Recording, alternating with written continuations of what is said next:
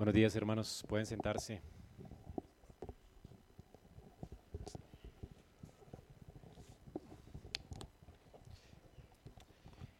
Bueno, por aquí hay puestos adelante. Pueden organizarse. Aquí hay dos. Acá hay otro puesto.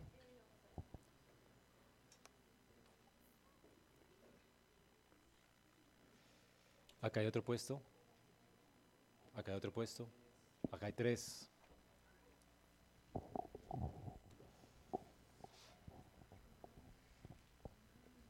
Y acá adelante también hay puestos.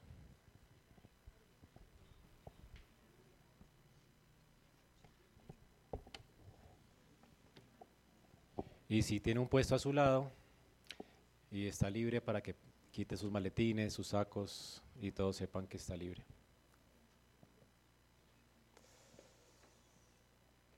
¿Listo? Buenos días a todos, hermanos amados. Que Dios les bendiga. Qué bueno es juntarnos en este día del Señor.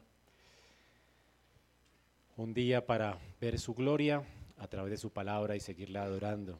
Vamos a abrir nuestras Biblias en el libro del Éxodo, capítulo 30.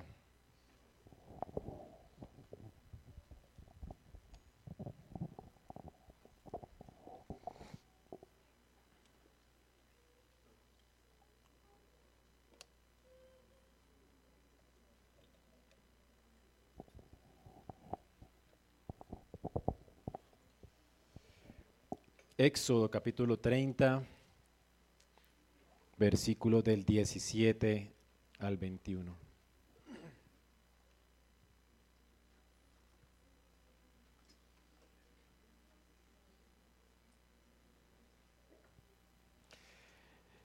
Si lo tienen, acompáñenme para que leamos juntos la santa palabra de Dios. El Señor habló a Moisés y dijo, harás también una pila de bronce con su base de bronce para lavatorio. La colocarás entre la tienda de reunión y el altar y pondrás agua en ella. Con ella se lavarán las manos y los pies, Aarón y sus hijos. Al entrar en la tienda de reunión, se lavarán con agua para que no mueran. También, cuando se acerquen al altar a ministrar, para quemar una ofrenda encendida al Señor. Se lavarán las manos y los pies para que no mueran. Será estatuto perpetuo para ellos, para Aarón y su descendencia por todas sus generaciones. Amén. Oremos. Señor, damos muchas gracias por tu palabra, que al exponernos a ella, Señor, transformes en esta mañana nuestras vidas y nos hagas, Señor, cada día más como Cristo.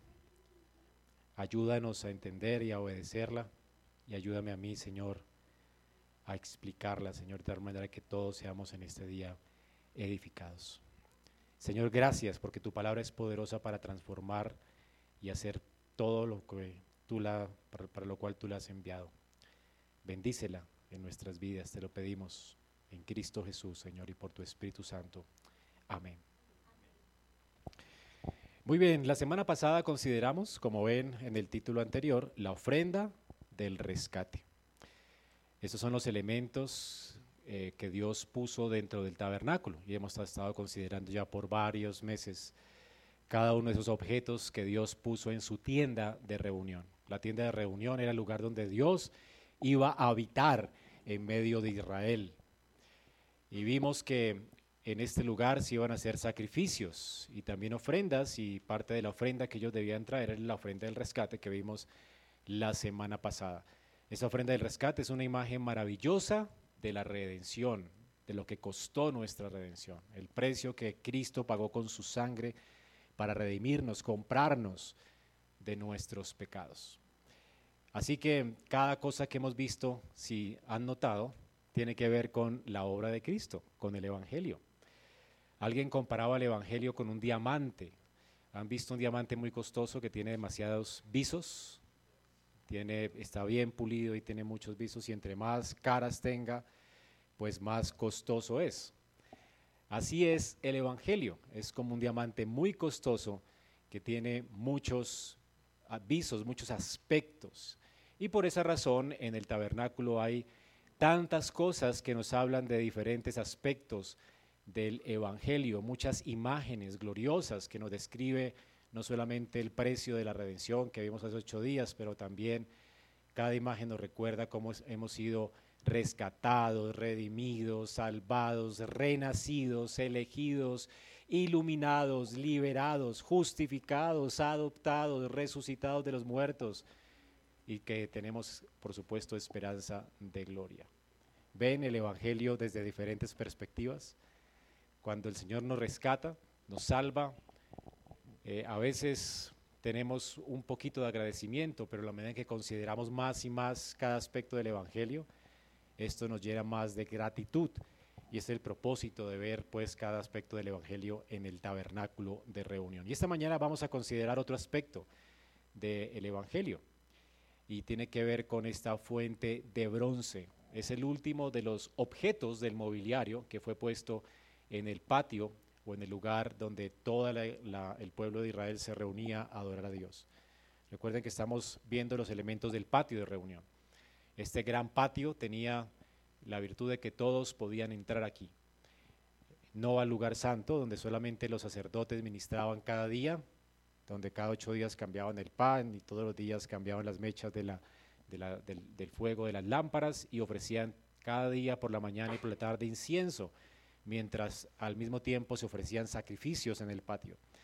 Y también estaba el lugar santísimo donde solo se podía entrar una sola vez al año. Allí estaba el arca del pacto que estaba representando el trono de Dios en la tierra. Vamos a centrar nuestra atención pues en el último de los objetos que Dios ordena que Moisés construya. Por eso de allí en adelante tenemos el aceite de la unción y el incienso, que ya lo hemos visto cuando hablamos de las, eh, del incienso sagrado.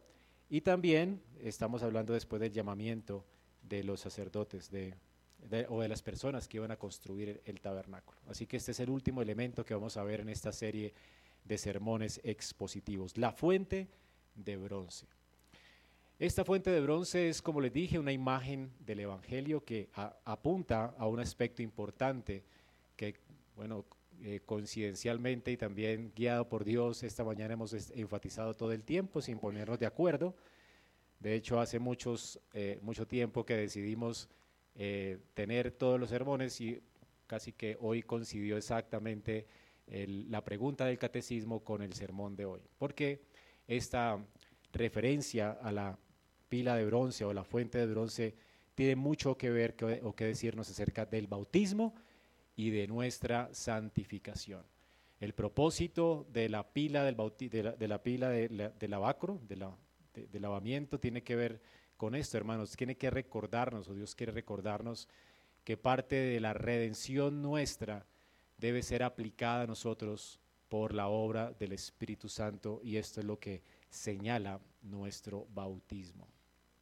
Así que esto tiene que enseñarnos hoy acerca de cómo la redención que Dios logró por nosotros en la cruz del Calvario debe ser aplicada a nosotros también, de manera que podamos experimentar la gracia. Piensen en esto. Una cosa es que el juez le diga a alguien, no te condeno, eres libre, ¿verdad? Y por supuesto haya condenado a otro en nuestro lugar, que fue lo que sucedió. Dios el Padre como juez justo no nos condena a nosotros, a causa de nuestra fe en Cristo. Condena a Cristo y a nosotros nos toma por justos como si nunca hubiéramos hecho nada. Así que delante de Dios somos completamente justos y Cristo es condenado por nosotros. Él es un vicario, un representante nuestro. Él da su vida voluntariamente por nosotros. Ahora, si sucediera esto en una corte, esto cambia a la persona que tendría que haber sido acusada. ¿La transformará esto? No. Así que la justificación es una declaración legal y eso fue lo que vimos con la ofrenda del rescate. Lo que sucedía en el, templo cuando entraban las personas a ofrecer sacrificios era un sacrificio de expiación por el pecado. Dios literalmente, legalmente declaraba al pecador justo por o en virtud de ese sacrificio. Así que esta declaración justa no cambiaba al pecador. Necesitaba el pecador un nuevo corazón, ¿verdad? Y que fuera restaurado, renovado, a causa de que él tenía un corazón de piedra. Así que la justificación no cambia. Ahora vamos a hablar de la santificación y esto es lo que nos cambia. La santificación tiene por lo menos tres aspectos. Hay una santificación inicial a la que se le llama la regeneración o el nuevo nacimiento. Es obrada por el Espíritu en nuestra vida. Hay una santificación continua que el, Espíritu de Dios hace, renovándonos cada vez más y más a la imagen de Cristo mientras permanezcamos en este cuerpo y en esta carne de pecado hasta que el Señor venga en gloria. Y está la santificación final, cuando seamos glorificados eh, y estemos con Cristo en gloria. Así que estos tres aspectos de la santificación es lo que nos está señalando la fuente de bronce. Esta fuente de bronce donde se lavaban los eh, sacerdotes tiene que ver pues con, eh, señalarnos esa obra gloriosa de Dios de aplicarnos la redención que Cristo logró por nosotros en la cruz. Así que es importante que la redención no solamente sea lograda por Cristo, pero también que no sea aplicada, porque es esta obra que se hace, esto que se hacía en la fuente de bronce, lo que realmente transformaba al pecador. Entonces, en el altar de los sacrificios y holocaustos se declaraba al pecador inocente, perfecto, santo, justo, pero no hacía justo el pecador. La fuente de bronce, pues, es donde el agua era aplicada a él, señalando la limpieza completa de sus pecados, la regeneración, la santificación y, por supuesto, esto le daba la entrada libre al trono de gracia que apuntaba a la glorificación. Así que el agua preparaba al adorador, al sacerdote, para entrar como mediador delante de la presencia de Dios en gloria. Recuerden que los sacerdotes eran como meseros divinos, que subían al cielo y bajaban del cielo todo el tiempo. Y cada vez que hacían eso tenían que lavarse, anotando esta gloriosa obra de Cristo en nuestra santificación. Hermanos, el bautismo pues es algo muy importante para el creyente. Todos en la iglesia fuimos bautizados en algún momento. Y es lo que señala también el bautismo, lo mismo que hoy veremos en la fuente de bronce. A veces tomamos el bautismo como un ritual que ocurre una sola vez y luego nos olvidamos de él. Pero como leímos esta mañana en nuestro tiempo de edificación, cuando leímos el catecismo acerca del bautismo, el bautismo tiene que ser recordado. Y también nos dice, al final veremos del sermón, eh, lo que dice el catecismo mayor de Westminster, hay que aprovechar nuestro bautismo o disfrutar de las bendiciones del bautismo. Y ese es el título de mi sermón en esta mañana. El bautismo no es solamente un ritual que hacemos y olvidamos. Las escrituras nos llaman a recordarlo, a aprovecharlo, a disfrutarlo y hacerlo cada día, como lo hacían los sacerdotes en la fuente de bronce. Según Romanos 4:11, el bautismo es una señal, es un sello de nuestra redención del pecado. Hermanos, y la eficacia de este sello no solamente es para un momento, es por esa razón que a veces la gente piensa, pero ¿es eficaz el bautismo cuando traemos a nuestros hijos a bautizarlos? Bueno, no sabemos, porque el, el bautismo no tiene eficacia en un momento de la vida. El bautismo es eficaz siempre, porque la sangre de Cristo la necesitamos en la regeneración y en la santificación. Y es la sangre de Cristo, de hecho, la que nos va a ayudar en, nuestro, en nuestra muerte para ser glorificados. Es por ella que entraremos realmente a la gloria. Así que el bautismo es eficaz en todo el proceso de nuestra vida mientras estemos de este lado de la eternidad hasta que lleguemos a la gloria. Hermanos, nosotros seguimos siendo pecadores. Necesitamos constantemente limpieza de nuestros pecados, lo mismo que nuestros hijos. Hoy necesitamos ser libres de los efectos del pecado en nuestra vida hasta la glorificación. Así que el bautismo es algo que nos aprovecha también hoy. Debemos pues recordarlo. La eficacia del bautismo no es para un momento particular, ¿verdad? Es realmente algo que abarca toda la vida del cristiano. Dice Gerardus Voss, todos nacemos en este mundo una sola vez, pero celebramos nuestro nacimiento año tras año durante toda la vida. Asimismo, somos bautizados una sola vez, pero debemos recordar nuestro bautismo, experimentar su significado y trabajar en sus implicaciones día tras día durante toda nuestra vida. Así que es mi oración, hermanos, hacerle usted consciente de la necesidad que usted tiene de recordarse cada día su bautismo y de aprovechar los momentos en que bautizamos creyentes en la iglesia o nuestros hijos en la iglesia y recordar nuestro bautismo, atesorarlo, que hagamos de esto una práctica. Hermanos, pues vamos a ver hoy cómo aprovechar los beneficios de nuestro bautismo y cómo podemos vivir a la luz de todas sus implicaciones para nuestra vida. Como acabamos de leer, recordemos que el tabernáculo fue diseñado para qué?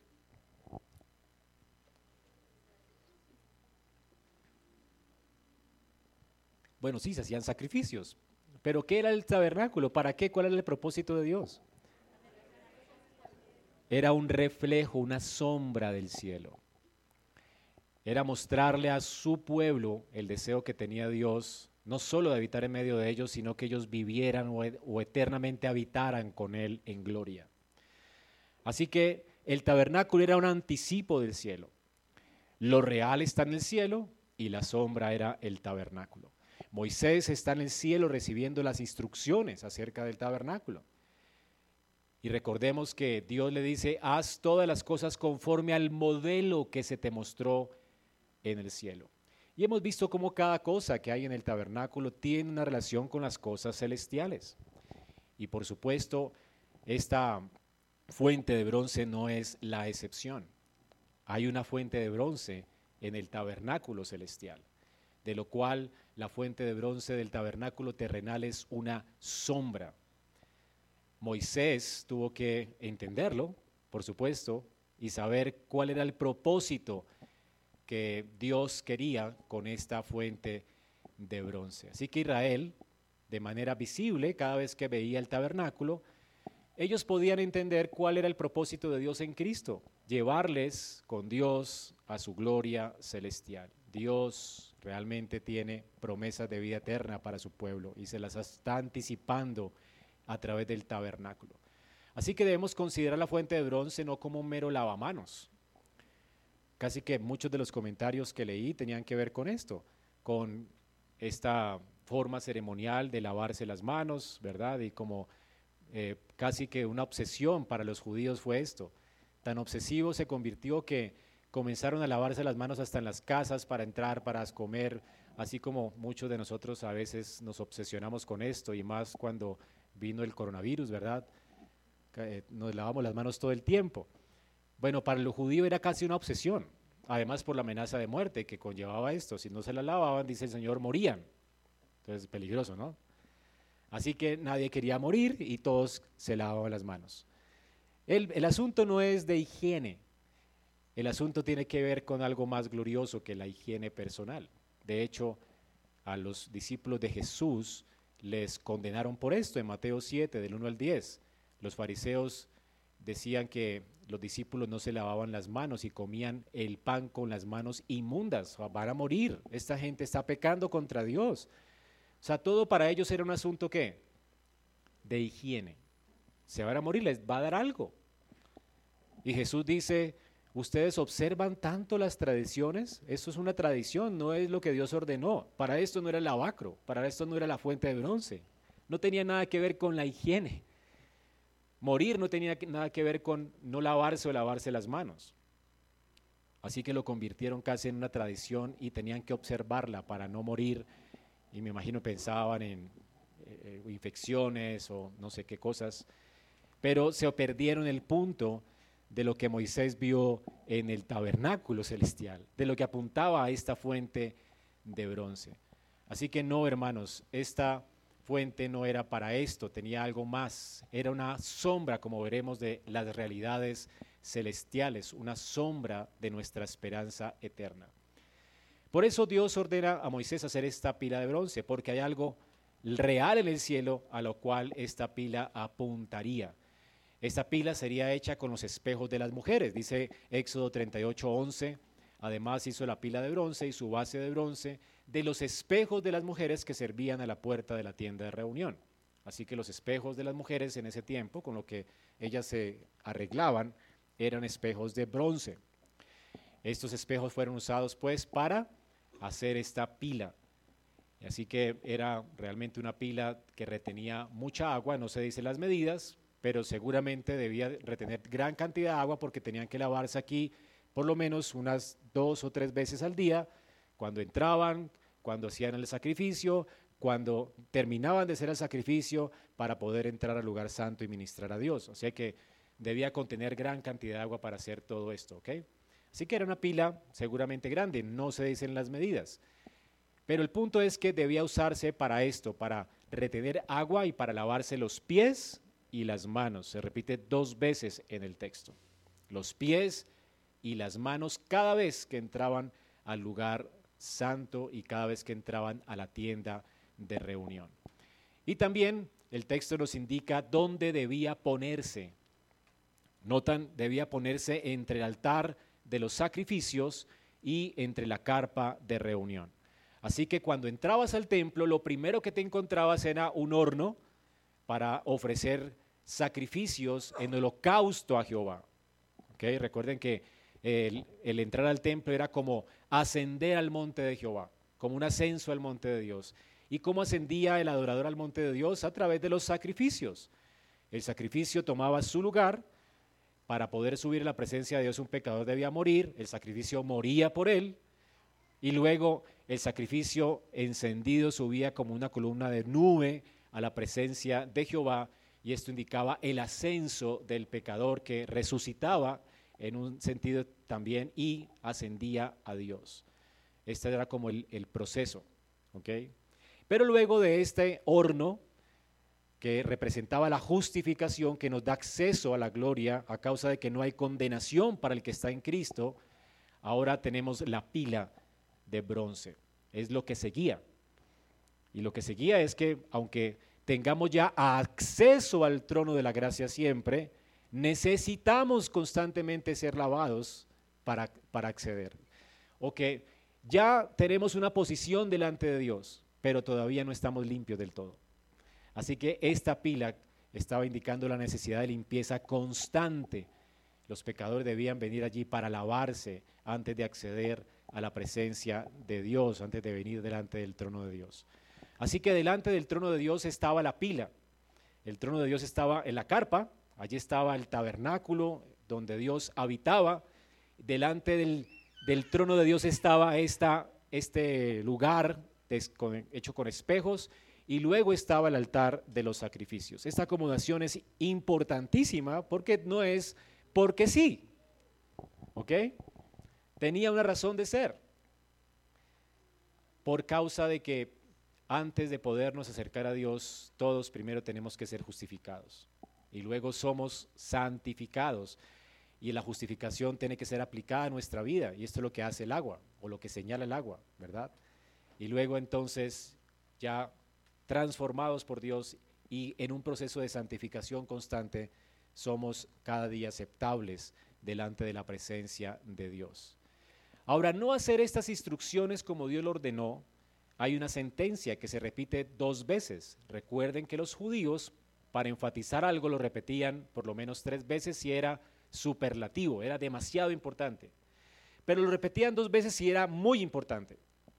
¿Okay? Si es muy importante, dos veces, o tres veces si era superlativo, era extremadamente importante. Ahora, esto es muy importante porque si no hacían esto, se repite dos veces, van a morir. Versículo 20. Tienen que ministrar para que no mueran. Versículo 21, para que no mueran. Tienen que hacerlo siempre por sus generaciones. Siempre que entren deben lavarse. Siempre que ofrezcan sacrificios deben lavarse. Siempre que ofrezcan eh, ofrenda encendida a Jehová y entren a la carpa de Jehová deben lavarse. Si no se lavaban ellos, morían. Ahora recuerden, esto no es un asunto de higiene. Ahora, ¿cuál es el asunto? Lavarse las manos y los pies para no morir. De hecho, estaba ordenado solamente para los sacerdotes los que eran mediadores del pueblo. No está ordenado para nadie más. Dios nunca ordenó esto para las, las personas del común. ¿Notan eso? ¿Quién tiene que lavarse las manos siempre que entren al templo? Los sacerdotes, no el pueblo. Sin embargo, los escribas y los fariseos hicieron de esto una costumbre para toda la nación. Era como que algo tenía que lavarse para ser ceremonialmente puros. Hermano, nosotros somos realmente limpios por la mediación de otro. Así que alguien está mediando entre el pueblo y Dios y esos mediadores tenían que lavarse porque los mediadores eran qué? Pecadores. En sus lavamientos nosotros éramos si estuviéramos viviendo en el Antiguo Testamento. Si ellos morían, nosotros estábamos muertos. Si no se lavaban, ¿verdad? Así que si entraban en la presencia de Dios sin lavarse, morían. Y si morían, nosotros no teníamos delante de Dios esperanza. Todo lo que sucedía con el mediador sucedía con el pueblo. Así que esto solamente era para el sacerdote. Es por lo que el sacerdote hacía que el pueblo de Dios era limpio. Así que esto nos da realmente una figura gloriosa. Nosotros no somos limpios por lo que hacemos, no podemos lavarnos a nosotros mismos. Necesitamos un agente externo que nos limpie. Y eso es lo que indica el agua. Tú no puedes limpiarte a ti mismo. Alguna vez has amanecido, ¿verdad? Has pecado y de repente te sientes sucio. Y tú piensas que tú puedes arreglártelas por ti mismo. Piensas, voy a hacer resoluciones para ser más santo, como si tú pudieras hacer esto.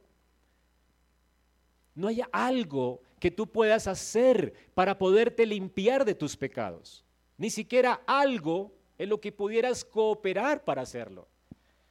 Cuando decimos voy a bañarme, me voy a bañar, literalmente, si piensas bien, tú no puedes bañarte.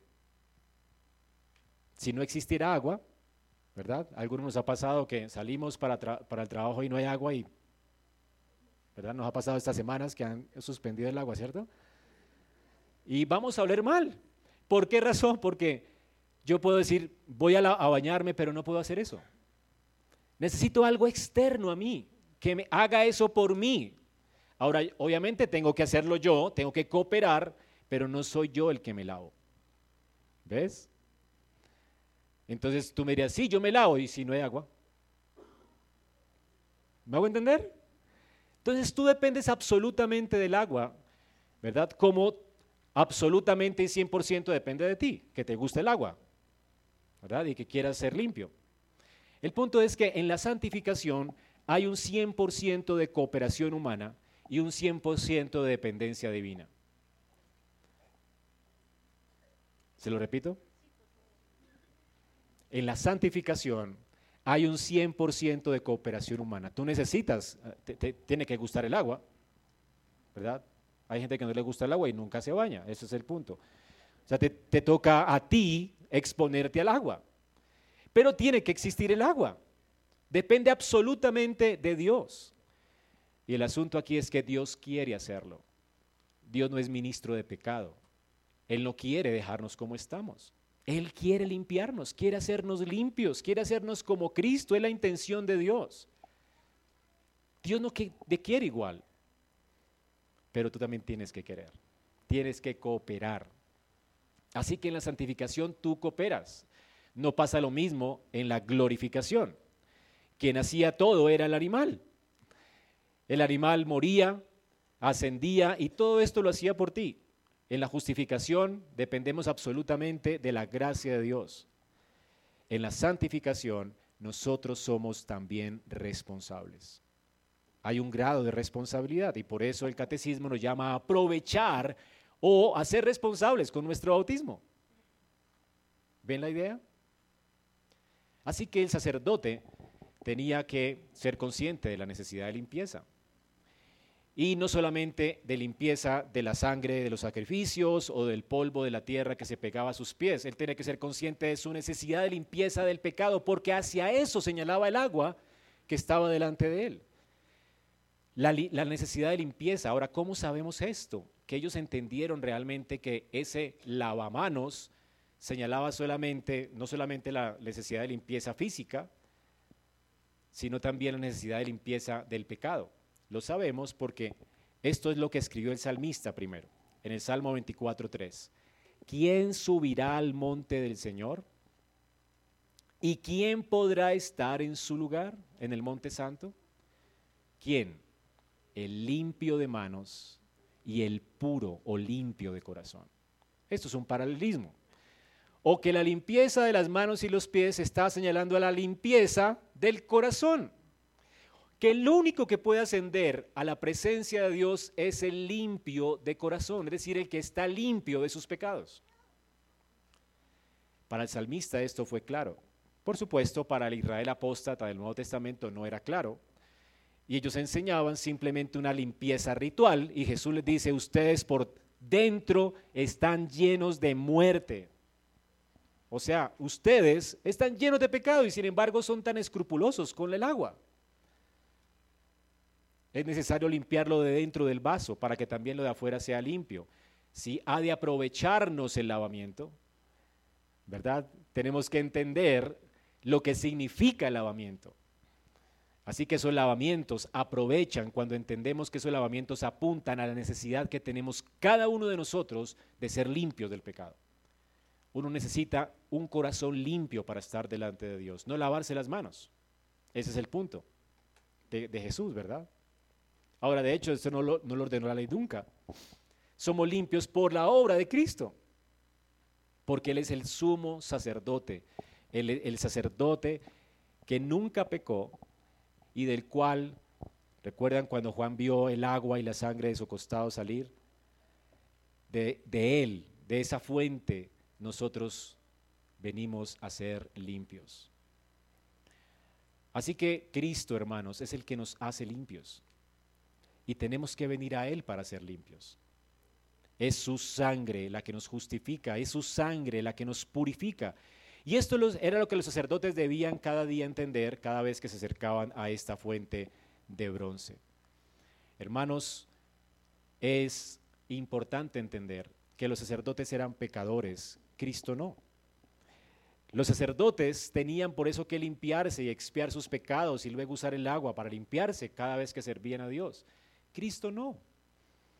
Y si los sacerdotes eran mediadores para Israel temporales, Imagínate cuánto debemos descansar en la suficiente obra de Cristo, quien no necesitó lavarse y sin embargo se identificó en el bautismo con nosotros y se señaló a sí mismo como aquel de quien brotó agua y sangre para justificarnos y para santificarnos. Cristo es el que hace esto. Luego tenemos que venir a Él para que Él obre esto en nuestras vidas. ¿Cómo sabemos que Moisés además comprendió como el salmista que la fuente de bronce tenía que ver con la limpieza del pecado. Bueno, recordemos que había una fuente de bronce en el cielo que Moisés tuvo que haber visto. Y Moisés escribió también el Génesis. Y en el Génesis hay una fuente en el cielo, de la cual ya hemos leído antes. Esta fuente en el cielo es representada en Apocalipsis 4:6 como un mar de, de cristal, delante que estaba delante del trono de Dios. ¿Qué es lo que había delante del trono de Dios? En ese patio. Lo primero que había era la fuente de bronce. ¿Y qué es lo que ve Juan delante del trono de Dios? Dice que delante del trono había un mar transparente, semejante al cristal. O sea que era una fuente gigante de agua. Un lugar, un depósito de agua gigante. Y en medio del trono y alrededor del trono y los cuatro seres vivientes llenos de ojos por delante y por detrás. Así que en el cielo había esta gran fuente de bronce. Juan la vio cuando el cielo fue abierto para él en visión. Moisés tuvo que haber visto esto. Y Moisés también escribió de esto. En Génesis 1, del 6 al 8, noten lo que dice. Entonces dijo Dios, haya expansión en medio de las aguas. Habían aguas y Dios puso una expansión, un velo, un velo para separar las aguas. Y un velo en medio de las aguas. O sea que ese velo estaba haciendo que existieran aguas arriba y aguas debajo. Y recuerden que ese velo separó las cosas celestiales de las cosas terrenales. Ese velo, esa expansión ¿verdad?, que Dios puso es lo que no nos permite ver la gloria de Dios. Ese velo en el Apocalipsis va a ser enrollado y la tierra otra vez va a contemplar esa gloria del principio. Así que cuando Dios creó la tierra del principio, creó una gran expansión de agua y dividió las aguas y las separó. Y separó las aguas que estaban debajo de la expansión de las aguas que estaban sobre la expansión. Y así fue, y llamó Dios la expansión cielos, y fue la tarde y la mañana el segundo día. ¿Había captado esto en sus Biblias? Moisés ya, había ya, ya existía para él, para él en su mente una fuente en el cielo, una expansión. Moisés, que también escribió el Génesis, en Génesis 7, capítulo del 11 al 12, dice que en el año 600 de la vida de Noé, en el mes segundo, a los 17 días del mes, en ese mismo día, se rompieron todas las fuentes del gran abismo y las compuertas del cielo o el velo del cielo fue abierto y cayó toda esa agua de la expansión sobre la tierra por 40 días y 40 noches. ¿Cómo se ha imaginado usted el diluvio? ¿Un aguacero? Esto fue algo sobrenatural. Lo que sucedió aquí es que la tierra se volvió como el principio. Todo volvió a ser como el principio. Toda el agua de la expansión del cielo cayó sobre la tierra. No fue lluvia lo que cayó allí. Es, fue algo sobrenatural. No fue que se derritieron los polos o nada de eso. Fue algo sobrenatural. El cielo cayó sobre la tierra en juicio. Y Dios solo salvó a Noé. Dice un comentarista, Fesco. Dios desató el mar celestial de vidrio sobre la tierra en juicio contra el pecado. En el juicio Dios tomó la creación y la devolvió a las condiciones de Génesis 1 y 2, cuando la tierra estaba desordenada y vacía y la oscuridad cubría la faz del abismo. A través del derramamiento de esta fuente celestial, Dios limpió la creación de su maldad al usar agua, el agua del cielo. No solo el agua de la creación inferior, sino el agua del cielo que estaba delante de su trono. Fue el agua celestial la que limpió la creación de la contaminación del pecado. Dios había visto que la maldad de los hombres era mucha sobre la tierra y Dios limpió la tierra del pecado con el agua celestial o con esa fuente celestial.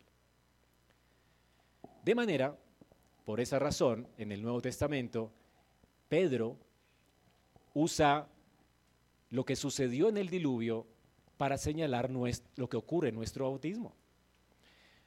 El agua de nuestro bautismo ya no es agua común, de hecho.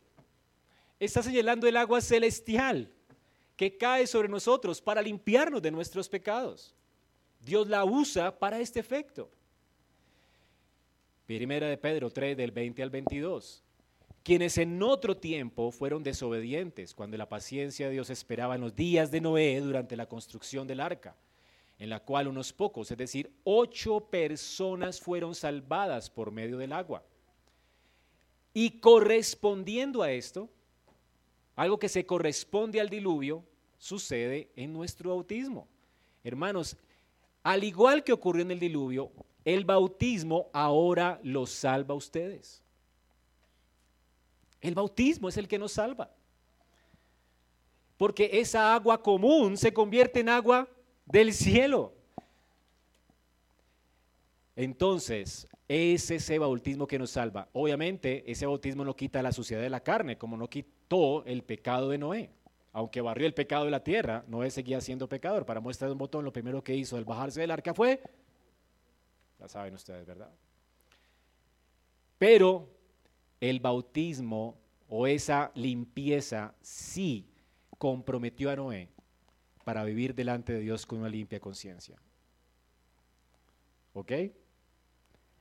Dice aquí, es, ese bautismo es una petición a Dios de una buena conciencia, mediante la resurrección de Cristo, quien está a la diestra de Dios, habiendo subido al cielo después de que le habían sido sometidos los ángeles y autoridades y potestades. Así como no ve, hermano, después del diluvio, tenía que sentirse agradecido con Dios porque él merecía morir bajo el juicio de Dios. Y no murió por la promesa del Mesías, porque Dios quería preservar su simiente en él. Moisés cómo tendría que, ver, perdón, Noé tenía que vivir agradecido toda su vida con Dios. Y aunque era un pecador y no fue barrido con el resto de la creación, ese bautismo lo tuvo que haber comprometido a él a vivir para la gloria de Dios. Arrepentirse por haber ofendido a Dios, a mirar a Dios para obtener de él limpieza cada día de su vida y consagrarse continuamente a Dios. Esto es lo que hace el bautismo también en nuestra vida. El bautismo no nos cambia, el bautismo nos recuerda que hemos sido sellados con la sangre de Cristo, que no nos pertenecemos a nosotros mismos, que pertenecemos a Dios quien nos compró con precio de sangre, que tenemos el sello del Espíritu de pertenencia de Dios sobre nosotros, que es lo que prefigura el bautismo, que le pertenecemos a Cristo, hemos sido unidos con Él en su vida, muerte y resurrección. Luego no nos pertenecemos a nosotros mismos. Él dio esa vida por nosotros que es aplicada a nosotros por el Espíritu Santo. Y luego esto nos debe obligar o nos debe comprometer a vivir cada día para Él. Y esto sucede con nuestros hijos, cuando los bautizamos pequeños. Tenemos que enseñarles lo que significa su bautismo y las implicaciones. No se pertenecen a ellos. Y eso sucede con cada creyente que se ha bautizado en la iglesia. Lo que le recordamos cuando hay disciplina eclesiástica, cada creyente que es, su bautismo. ¿Acaso no sabes que no te perteneces? Dios te está reclamando. ¿Acaso no tienes que arrepentirte de tus pecados, avergonzarte por ellos porque ofendes a Dios? Vuélvete de tus pecados. Mira a Cristo para que te limpie. Tú necesitas ser limpio. Y entonces es lo que ocurre también en la fuente de bronce. Para Moisés era claro, pues, que la imagen que estaba delante de los sacerdotes todos los días era una imagen de ese mar que limpió una vez el mundo. Ahora los está limpiando a ellos para presentarse delante de Dios, como lo hizo con Noé.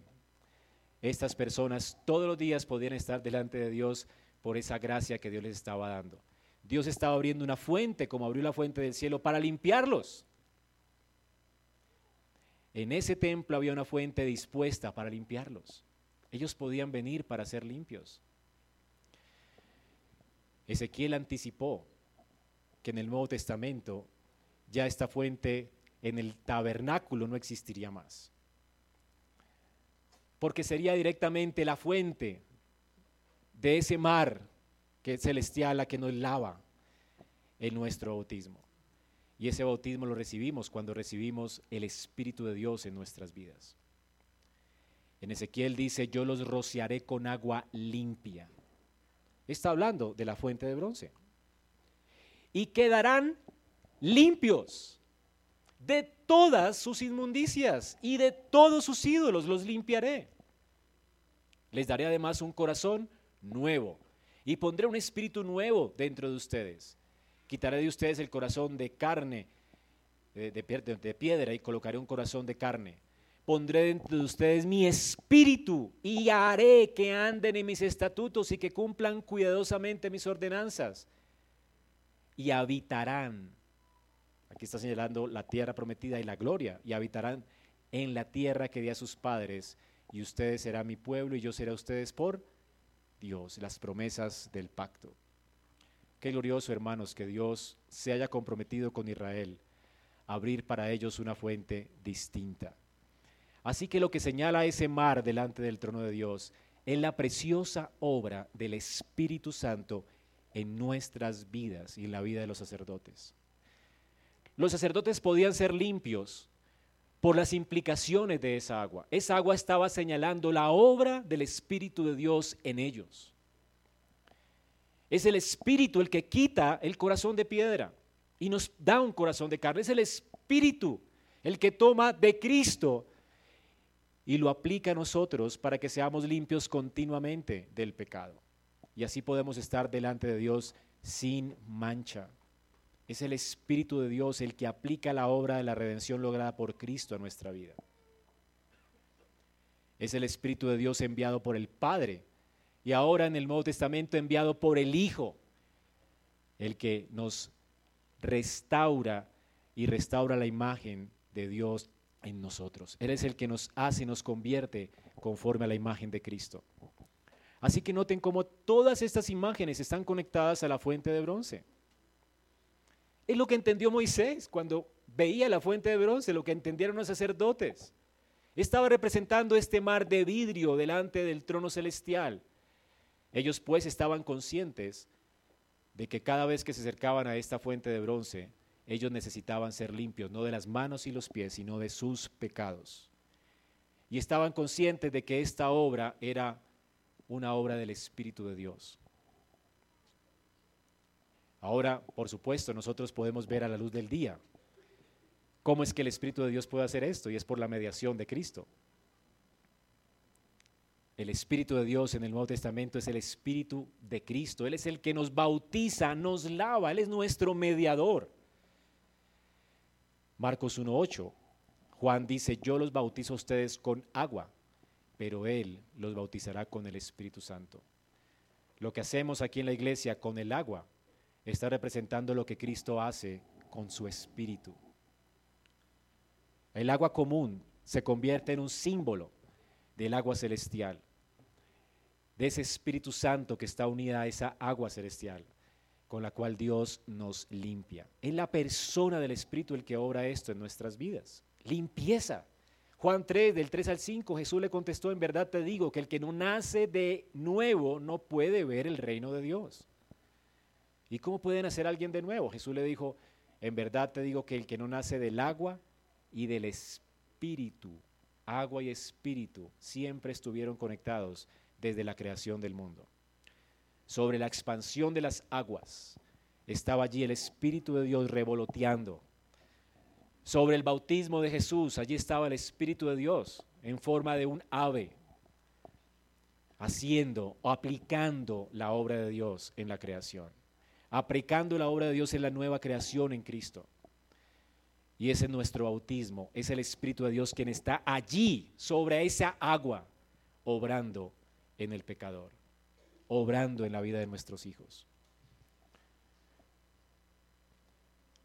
Así que Tito del 4 al 7, 3 del 4 al 7, por eso Pablo dice, pero cuando se manifestó la bondad de Dios nuestro Salvador y su amor hacia la humanidad, Él nos salvó, no por obra de justicia que nosotros hubiéramos hecho, sino conforme a su misericordia. ¿Cómo nos salvó?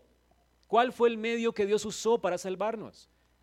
Por medio del lavamiento. Y ese lavamiento está directamente conectado con la regeneración o la obra del Espíritu. Aquí está hablando del bautismo y el Espíritu. El agua y el Espíritu. Siempre están juntos, relacionados. Uno no es sin el otro. Por eso siempre que en esta iglesia bautizamos a alguien, primero se predica la palabra, porque el Espíritu no obra sin la palabra y sin el agua. Dios pues obra junto, el Espíritu de Dios obra junto con el agua por medio del lavamiento de la regeneración y la renovación por el Espíritu Santo. Y el Espíritu usa tu bautismo para renovarte cada día la imagen de Cristo. O sea, no es, Dios no lo va a hacer sin el bautismo. Tú, tú menosprecias el bautismo y entendería que estás muerto. Si alguien menospreciaba el lavacro, el agua de la fuente de bronce, Dios qué decía? moría, muerto, no tiene parte conmigo. Tú no puedes menospreciar el agua, que es el medio que Dios usa para santificarnos inicialmente y para santificarnos progresivamente. El bautismo debe ser administrado correctamente y debe ser recordado constantemente. Así que hermanos, ese es el lavamiento de la regeneración. Es el lavamiento también de la renovación. No solamente nos regenera, nos renueva.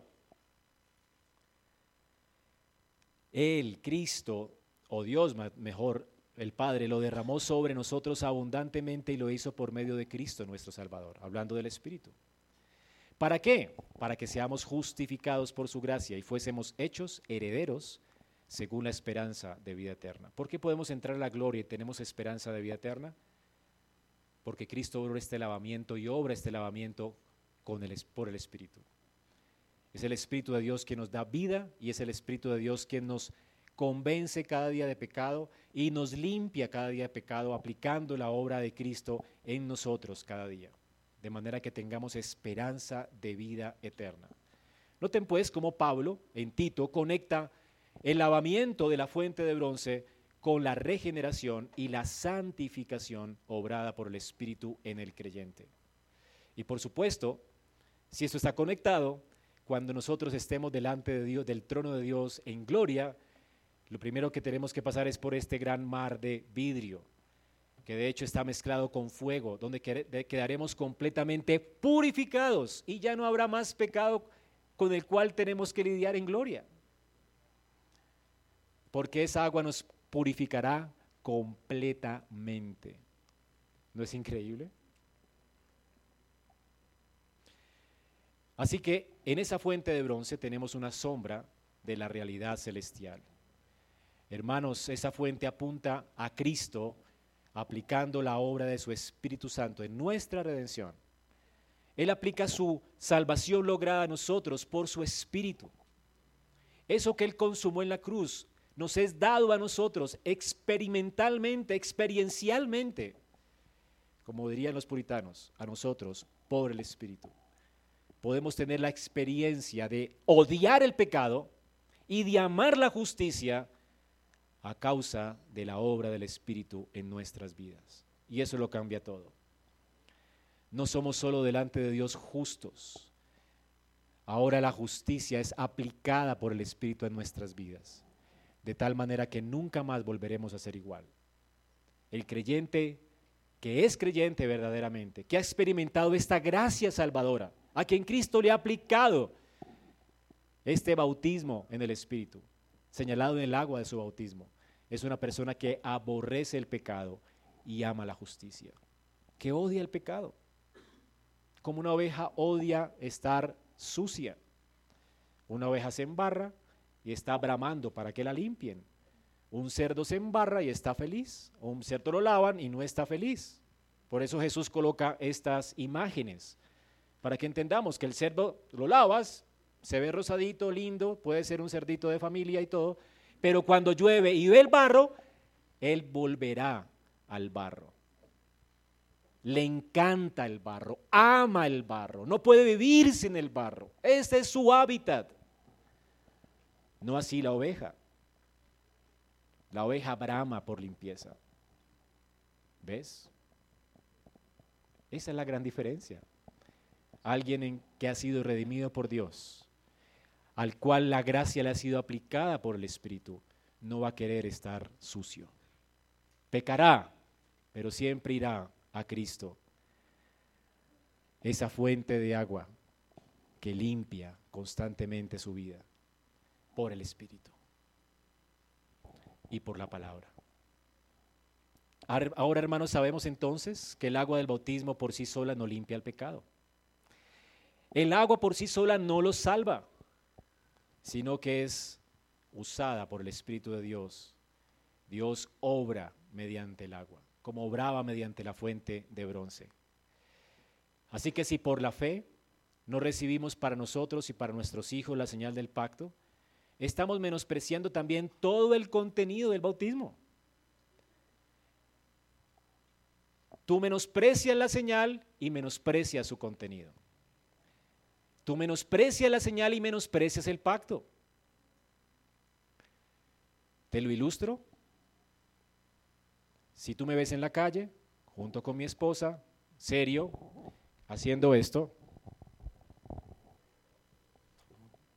¿qué pensarás? boté la argolla, la boté la alcantarilla. ¿Qué le estoy diciendo a mi esposa? Estoy menospreciando una señal. ¿A quién estoy menospreciándola? A la persona. No me importa la persona. acabo de barrer el piso con ella. Y no la toqué. Toqué la argolla, ¿verdad? Pero pastor, eh, casi mejor dicho, la aplastaste. No la toqué, pero la aplastaste. Pero solamente fue la argolla. La aplastaste. Esto es una señal que ella puso en mi dedo para recordarme su compromiso conmigo. Y le estoy diciendo, no me importa tu compromiso conmigo. ¿Ves? Menosprecias la señal y menosprecias su contenido. Romanos 6 del 1 al 9. ¿Qué diremos entonces? ¿Continuaremos en el pecado para que la gracia abunde? De ningún modo. Si tú has recibido el bautismo, noten esto, si yo recibí la argolla de compromiso, ¿verdad? Eso en un sentido me compromete con mi esposa y me guarda de ser infiel. Por eso los hombres se quitan la argolla, por eso cuando van a ser infieles, ¿verdad? No la quieren tener por allí, por si las moscas. El punto es que la argolla te compromete a vivir en fidelidad porque fue lo que tú juraste, fueron tus votos. Ahora entonces dirás, como ya tengo la gracia de Dios, entonces puedo seguir viviendo en pecado. Eso es imposible. Eso es imposible. Noten lo que dice Pablo. De ningún modo nosotros hemos muerto al pecado. ¿Cómo viviremos aún en él? ¿O no saben que todos los que hemos sido bautizados en Cristo, hemos sido bautizados en su muerte? ¿Qué es lo que señala nuestro bautismo? Nuestra muerte con Cristo. Ya no vivimos para nosotros. Luego, vivir en pecado quiere decir que tú sigues con una inclinación a hacer uso de tu libertad cristiana para tus propios deseos, para usarla para tus propios beneficios. Eso quiere decir que tú no has muerto con Cristo. Así que tú sigues viviendo en pecado, tú no has muerto con Cristo. ¿Acaso el, el bautismo no señala esto? Seguir en pecado pues es menospreciar la señal y menospreciar su contenido. Es no entender nada. Porque hiciste un pacto con Dios, en el que Dios se comprometió a santificarte y donde tú entiendes que ya no vives para ti, sino para aquel que te compró con precio de sangre. Hemos sido bautizados en su muerte, por tanto hemos sido sepultados con él, muertos y sepultados por medio del bautismo, para muerte, a fin de que, como Cristo resucitó de los muertos para la gloria del Padre, así también nosotros andemos en qué? En novedad de vida. ¿Qué está haciendo Pablo acá? Para aquel que pregunta en la iglesia, ay Pablo, pues entonces si hay mucha gracia, pues vivamos en el pecado para que la gracia abunde. Pablo dice, tú no entendiste tu bautismo, recuerda tu bautismo. ¿Recuerdas tu bautismo? ¿Qué ocurrió allí? Ocurrió que no solamente te lavaste, sino que estabas realmente reconociendo que Dios había obrado en tu vida reconociendo que el Espíritu Santo de Dios está habitando en ti y reconociendo que tú has muerto a tus deseos, a tus intereses, ya no vives para ti, sino para Cristo. Ahora, si eso fue lo que ocurrió verdaderamente en tu bautismo, la pregunta sobra, porque es imposible que alguien viva en el pecado, porque hay un poder en el que no lo permitirá de ninguna manera. ¿Puede alguien vivir en paz sabiendo que es morada del Espíritu? ¿Puede alguien vivir en paz cuando el espíritu se contrista? ¿Puede, alguien vivir con una conciencia tranquila, sabiendo que el Espíritu de Dios está allí, redarguyéndole cada sermón, cada vez que lee la Biblia? No puede, de ninguna manera. Él no va a querer estar sucio, se acercará a Dios por limpieza. Él va a andar en novedad de vida. Así que hermanos, esa fuente de bronce es una sombra de la obra de Cristo obrando en nuestras vidas. Y finalmente, quiero terminar con la pregunta del Catecismo de Westminster. Me encanta. Porque de eso se trata la, la fuente de bronce, de recordar continuamente nuestro bautismo. No tenemos una fuente de bronce hoy, porque ya Dios ha abierto una para nosotros en Cristo y es el Espíritu de Dios obrando en nosotros. Y luego, ¿qué, ¿qué quiere el Espíritu de Dios? ¿Qué intenta el Espíritu de Dios cada vez que en el Nuevo Testamento habla de nuestro bautismo? Que lo aprovechemos, lo recordemos. Por eso, la pregunta del Catecismo Mayor de Westminster, la pregunta 167, dice, ¿cómo debemos aprovechar nuestro bautismo? Y dice, el deber muy indispensable, pero muy olvidado, indispensable, pero olvidado. El contexto del catecismo era que se había olvidado el aprovechamiento del bautismo a causa de que lo tenían como un rito. Como que voy a las aguas, me regeneran las aguas, ya soy de Dios y se olvidan de Él. Y olvidan que fueron bautizados. Y viven como los demonios. Es lo que sucede en la Iglesia Católica Romana. Y espero que no suceda con nosotros, que tú recuerdes que eres un hombre bautizado y que le recuerdes a tus hijos su bautismo. Cuando nuestros hijos pecan, no le decimos impíos.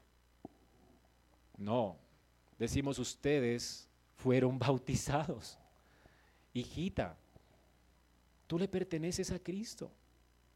Esa conducta tuya no glorifica a Dios y esa conducta tuya no hace parte de tu identidad cristiana. Eso no es lo que eres.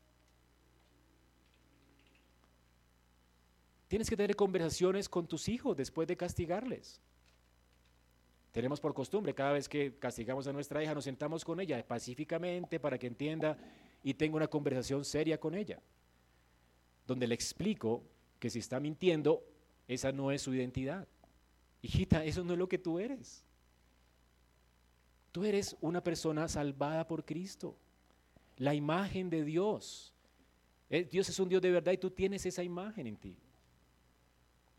Y cada vez que mientes, ofendes a Dios y ofendes esa imagen. Y eso no corresponde con lo que eres. Eres hermosa. Así que te ruego, vamos a pedirle a Dios perdón por tus mentiras. Y roguémosle a Él que te limpie y que puedas vivir a la luz de tu identidad cristiana. No solamente con tus hijos. Es lo que tienes que hacer con tu esposo, con tu esposa, con tus hermanos en Cristo no solamente es condenarlos, como un tipo fariseo, pues. ¡Ay, pecaste! Eres un pecador perverso. No, es contacto. A veces hay que pasar por alto muchos pecados, los pasamos por alto, pero cuando vemos un hermano en peligro, hablamos con él en serio, no a través de un chat, sino que en serio, a los ojos, con lágrimas tal vez, hermano. Lo que estás haciendo no corresponde con lo que eres yo te ruego en el Señor, vamos a orar a Cristo para que Él te limpie. Recuerda tu bautismo, no te perteneces, hermano. No tienes que seguir tus deseos y las inclinaciones de tu corazón. No eres tuyo. Cristo es tu Señor. ¿Recuerda tus votos? ¿Recuerdas tu bautismo? No le perteneces. Le perteneces a Cristo, no eres de Satanás. Hermano, vamos a orar a Dios para que te recuerde tu bautismo. ¿A quién perteneces? ¿Cuál es tu verdadera identidad? ¿Qué es lo que deberías estar haciendo en lugar de lo que estás haciendo ahora? Y ese hermano deberá comprometerse contigo a caminar, como dice Pablo, en justicia y santidad de la verdad. Siempre tenemos que llamar al pecador al arrepentimiento y siempre tenemos que identificar la nueva obediencia que el pecador debe hacer. Y también tienes que hacerlo contigo. Tal vez nadie te ha visto pecar en la iglesia. Pero cuando pecas, tú necesitas recordar tu bautismo. He sido lavado por la sangre de Cristo. Acabo de hacer algo que no corresponde con lo que soy verdaderamente. Yo no soy esto. Soy uno con Cristo. Cristo es mi verdadera identidad. Señor, perdóname por mi mentira. Perdóname por mi maldad. Límpiame. Ahora, ¿qué vas a hacer? ¿Qué dice Dios? ¿Cómo debiste comportarte? Tengo que hablar verdad los unos con los otros. Tengo que decir la verdad independiente de las consecuencias. ¿Verdad? Ahora, ¿qué voy a hacer cuando esté en una encrucijada como la que me ocurrió hoy en el trabajo que dije una mentira? Llegué tarde porque es que un accidente, mentiras, te levantaste cinco minutos antes de, de ir a trabajar. ¿Qué vas a hacer entonces la próxima vez? Señor, ayúdame a madrugar. Y si me encuentro en la misma situación, yo voy a decir la verdad, me quedé dormido, hermano. ¿sí? Y a- independiente de si me echan o no. No voy a decir mentiras. ¿Ok? Quiero que la gente confíe en mí como un hombre transparente. Tienes que prepararte para saber cómo responder la próxima vez que te encuentres en la misma situación. Esto es arrepentimiento verdadero y esto es fe. Y luego rogarás a Dios y orarás con tu familia, con tu hermano, con tu hijo. Orarás, Señor, no podemos hacer esto por nosotros. Límpianos del pecado y ayúdanos a andar en justicia. Te necesitamos. Cuando nos sentimos presionados, Señor, yo me siento presionado a mentir. Quiero guardar mi imagen, perdóname. Yo quiero ir reflejar tu gloria, no guardar mi imagen. Recuérdame que estoy muerto con Cristo. Ayúdame a vivir para ti. Y es así como responde el catecismo entonces, con esta explicación. Ese deber importante, pero olvidado de aprovechar el bautismo, debemos cumplirlo a lo largo de nuestra vida, especialmente en esos momentos de tentación. Cuando te sientes tentado, recuerda, no me pertenezco, soy de Cristo. He sido bautizado, le pertenezco a Él. Él me compró con precio de sangre.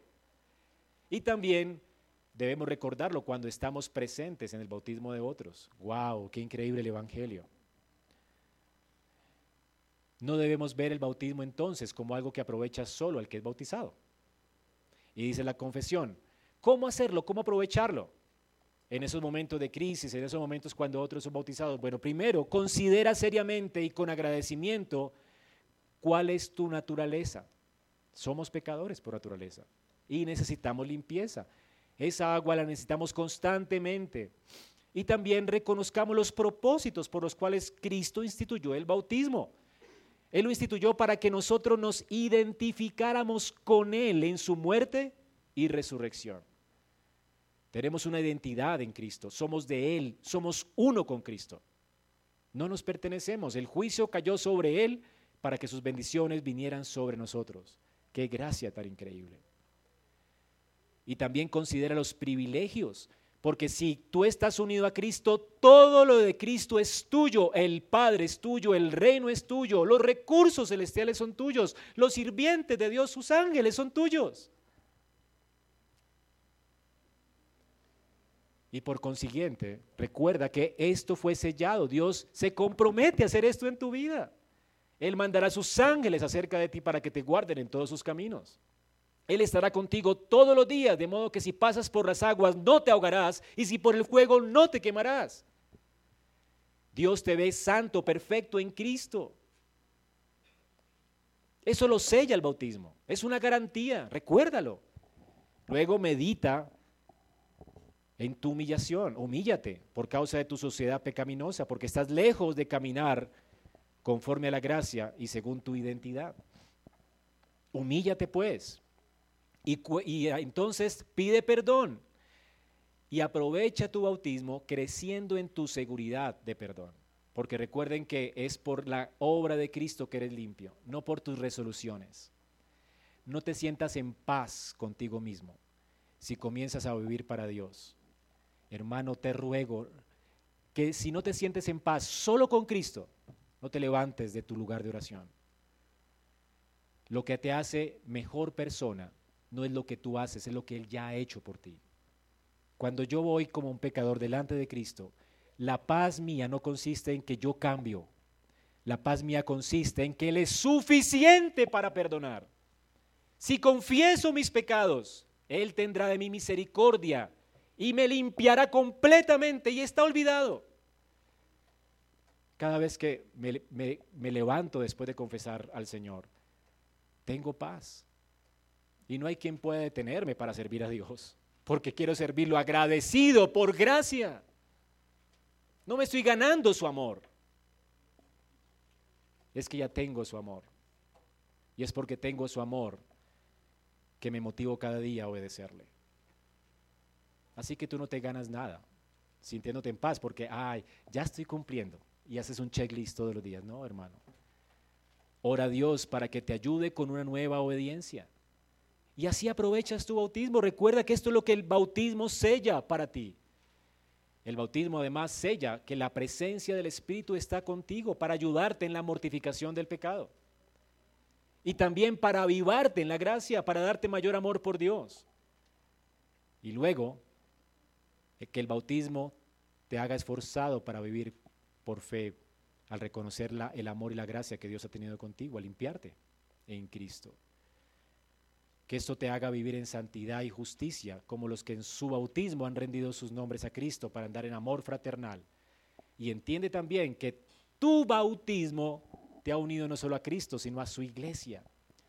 Ruega también por amor, por el cuerpo de Cristo, a quien Dios atesora y ama, como a la niña de su ojo. Hermanos, es increíble cómo Dios nos ama a cada uno de nosotros y por eso nos manda a amarnos y eso nos recuerda el bautismo. Somos uno porque tenemos el mismo bautismo y el mismo espíritu y todos somos amados por Dios. Así que entonces es lo que nos recuerda en esta mañana la fuente de bronce. En conclusión, cuando un sacerdote entraba al tabernáculo, para encontrarse con Dios, solo podía hacerse esto por el sacrificio de expiación por sus pecados. Y luego, por el lavamiento del agua que aplicaba los beneficios de la redención obrada allí en ese altar a Él, de manera objetiva y subjetiva. De esa misma manera, hermanos, cada uno de nosotros ha venido a esta iglesia, el monte de Sión.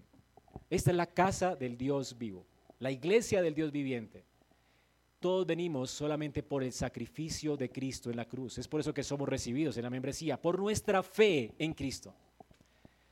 Pero una vez recibidos en la membresía, nos acercamos confiadamente por esa redención y somos bautizados nosotros y nuestros hijos. De manera que la redención en la cual hemos creído sea aplicada a nosotros y nos recuerde Dios que ahora estamos llamados a una nueva manera de vivir. Eso es lo que señala para nosotros el bautismo. Así como cada día los sacerdotes estaban llamados a venir a esa fuente, recordando continuamente las provisiones de Dios para ellos, para limpiarlos, y su necesidad continua de ser limpios para servir a Dios, nosotros hoy debemos recordar constantemente el Evangelio. El Señor dice en su palabra, de la misma manera en que habéis creído en el Evangelio, asimismo andad en él creemos en Cristo por el Evangelio, debemos andar en Cristo por el Evangelio. Y es lo que hace el bautismo, poner delante de nuestros ojos el Evangelio. Tú necesitas el Evangelio cuando comienzas la vida cristiana, todo el tiempo de tu vida cristiana, hasta que alcances la gloria. Tú necesitas mirar a Cristo, porque es puesto los ojos en Cristo que nosotros podemos vivir para Él, para Dios, hasta la consumación puestos los ojos en Cristo, quien es el autor y el consumador de nuestra fe. Es así como corremos la carrera que tenemos por delante hasta, la gloria. Hermanos, salgan de aquí entonces recordando su bautismo. Como dice el apóstol Pablo en 2 Corintios 7:1, purifiquémonos de todo lo que contamina el cuerpo y el espíritu y perfeccionemos la santidad en reverencia a Dios. Que hagamos esto considerando lo que sucedió en nuestro bautismo y que podamos glorificar a Dios que nos ha salvado y nos ha lavado por la gracia de Cristo y la ayuda de su Santo Espíritu. Vamos a orar.